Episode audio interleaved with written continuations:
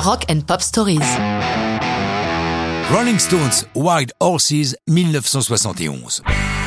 À l'origine, c'est une berceuse que Keith Richard écrit pour Marlon, son fils. Nous sommes en 69 et Keith est très triste de laisser son nouveau-né pour partir en tournée. Lorsque la mélodie est composée, la chanson passe par les mains de Jagger qui ne conserve qu'une phrase des mots écrits par Keith, Wild Horses couldn't drag me away. Il ne manque pas d'inspiration pour le texte, il est en pleine rupture avec Marianne Faithfull et les mots viennent tout seuls. Comme le raconte Jim Dickinson qui joue du piano sur la chanson, je cite, Voir Jagger écrire son texte est assez bluffant. Il a un bloc de papier et en moins d'une heure le texte est bouclé, les mots sortent de son stylo aussi vite que sa main peut aller.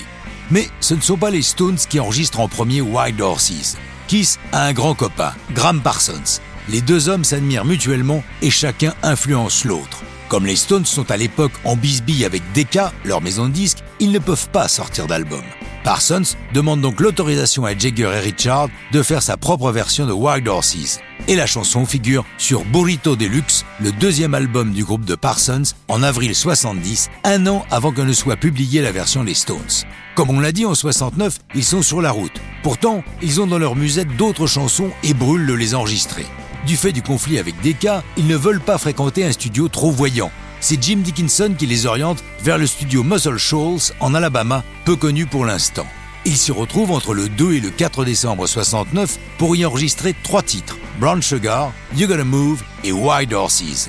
Kiss aime tout de suite l'endroit, qui n'est pourtant qu'un studio 8 pistes.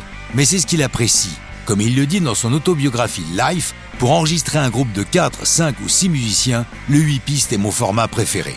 Écoutons-le encore sur la composition de Wild Horses. La chanson s'est composée presque toute seule, dit-il. J'ai d'abord trouvé les accords sur une douce corde, ce qui donne sa personnalité et son ambiance à la chanson. Ça a été un de ces moments magiques où tout se met en place. Comme Satisfaction, tu le rêves et brusquement, c'est là, sous tes doigts.